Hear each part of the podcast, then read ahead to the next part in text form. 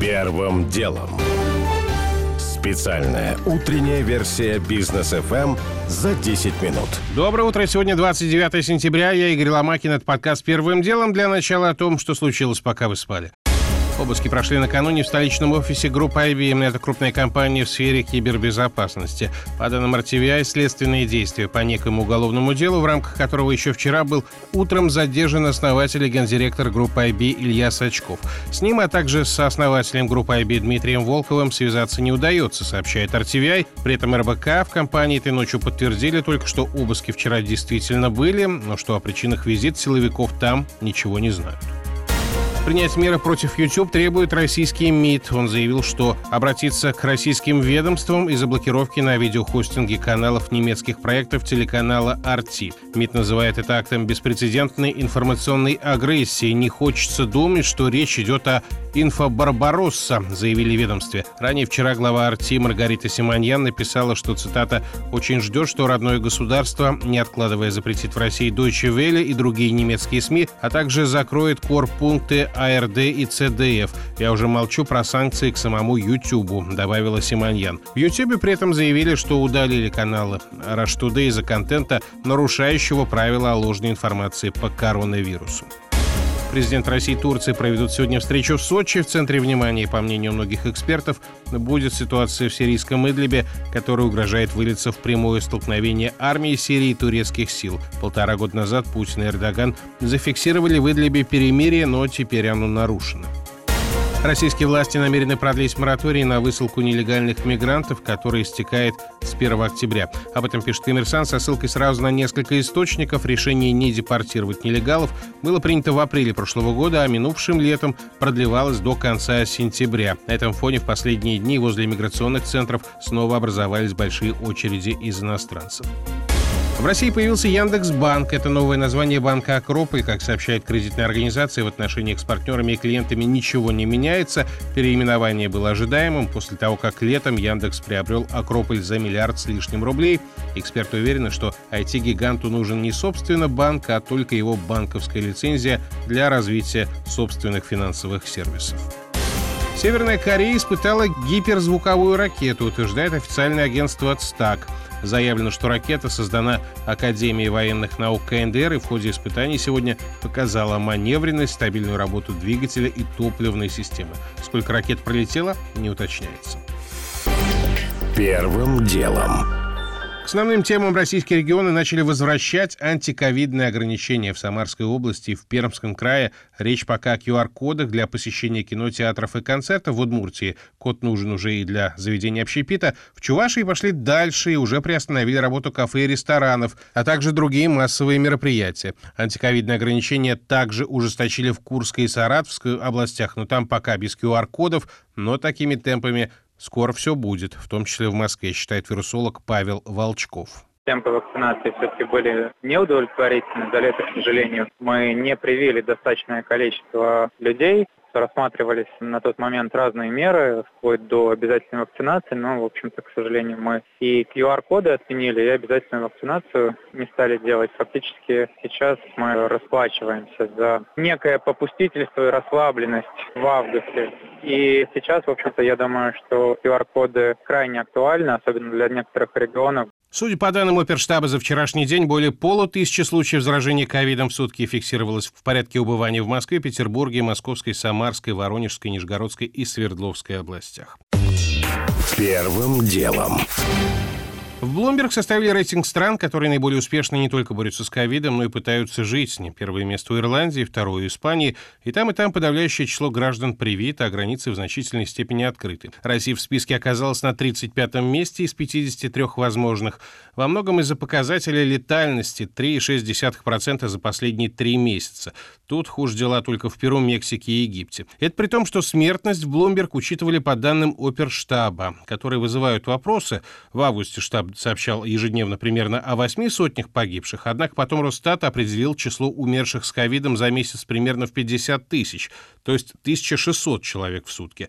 Продолжит Георгий Бофт. Ситуация в нашей стране специфична по многим показателям. Статистика заражений, стоявшая до выборов примерно на уровне 20 тысяч и меньше, в последние дни заметно пошла вверх. Я лично определяю собственный рейтинг заболеваемости по числу скорок, встречаемых случайно за час езды. В последние две недели оно выросло в 2-3 раза. И все это на фоне стагнирующей вакцинации. Тут мы походим на Америку.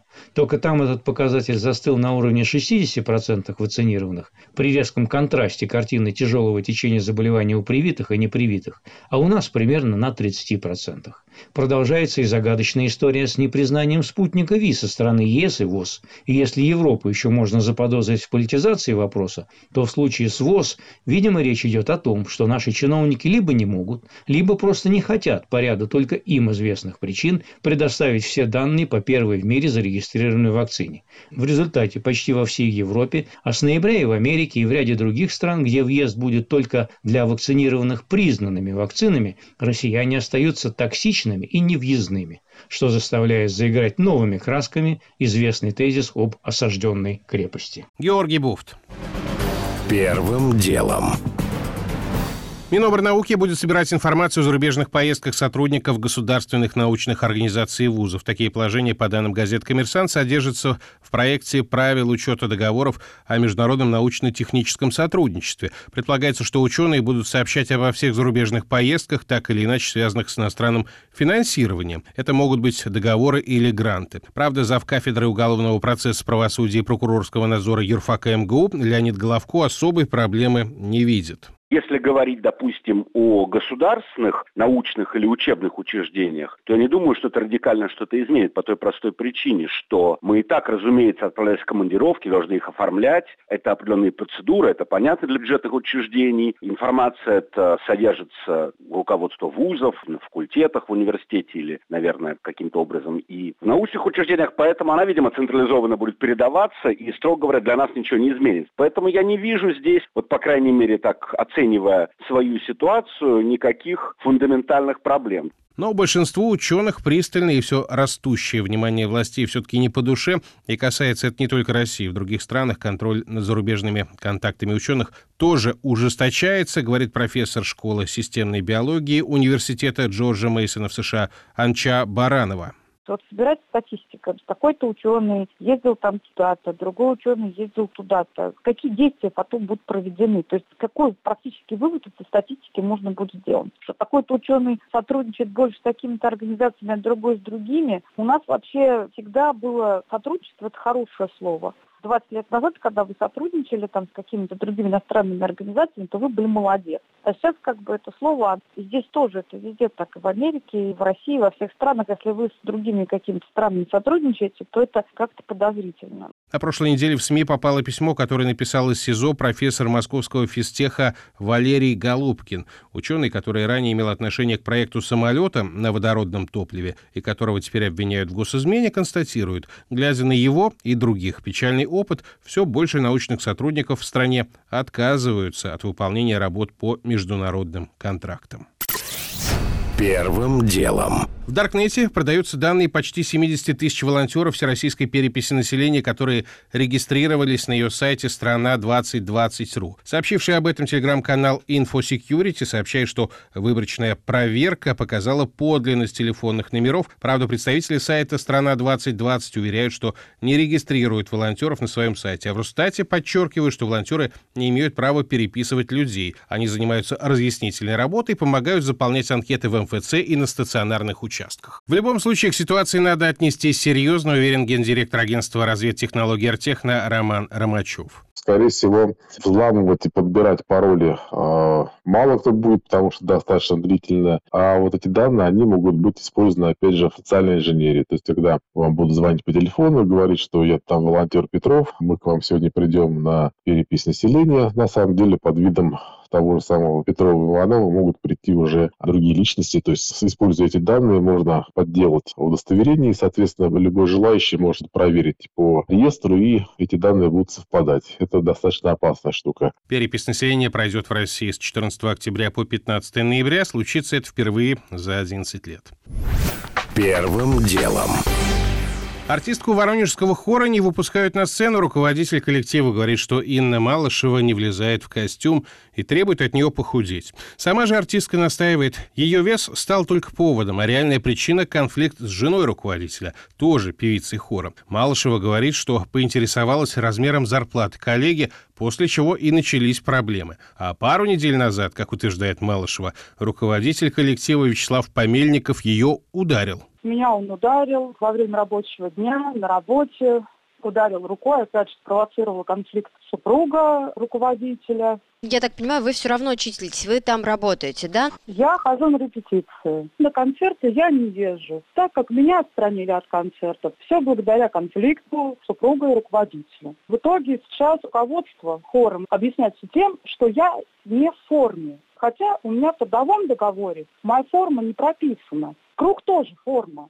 По факту рукоприкладства артистка уже написала заявление в полицию. Сейчас она на больничном в связи с гипертоническим кризом. Помельников обвинение отрицает, а вот требование к Малышевой похудеть подтверждает. Она в костюм не влезает, сказал худрук. А в беседе с Бизнес-ФМ эм опроверг факт конфликтных отношений, упомянув о собственном весе, но уже в глазах местного губернатора. У нас никаких конфликтов нет.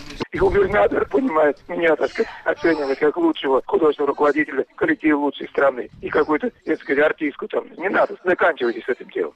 На сайте Воронежского хора Инна Малышева числится не в балетной, а в хоровой труппе. Значит ли это, что претензии к ее весу не обоснованы? Комментирует руководитель хора «Покров», консультант Европейской хоровой ассоциации Андрей Горячев. Если певица работает в этом хоре, то она должна подчиняться, наверное, какому-то распорядку, условиям сценического представления, в которые входит сценический вид. С другой стороны, если это ансамбль песни и пляски, то артисты должны и плясать, и петь, соответственно, сценически выглядеть. Это может не быть прописано, например, в трудовом договоре, потому что всех подводных камней и творческих каких-то условий невозможно прописать в трудовом договоре. Воронежская история в чем-то напоминает скандал с увольнением из Большого театра 18 лет назад Анастасии Волочковой. С прима-балериной отказались продлевать контракт, объясняя это лишним весом. Волочкова тогда смогла восстановиться только через суд.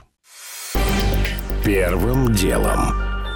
Уже не успеваю подробно рассказать о том, что цены на газ в Европе вчера ушли выше тысячи долларов за тысячу кубометров, но это на бирже. А за сколько топлива сейчас продает «Газпром»? О том, как один активист попросил Генпрокуратуру присвоить статус иноагента изданию «Орловские новости». Гендиректор газеты говорит, что в этом проекте денег из-за границы не получал, но получал в другом.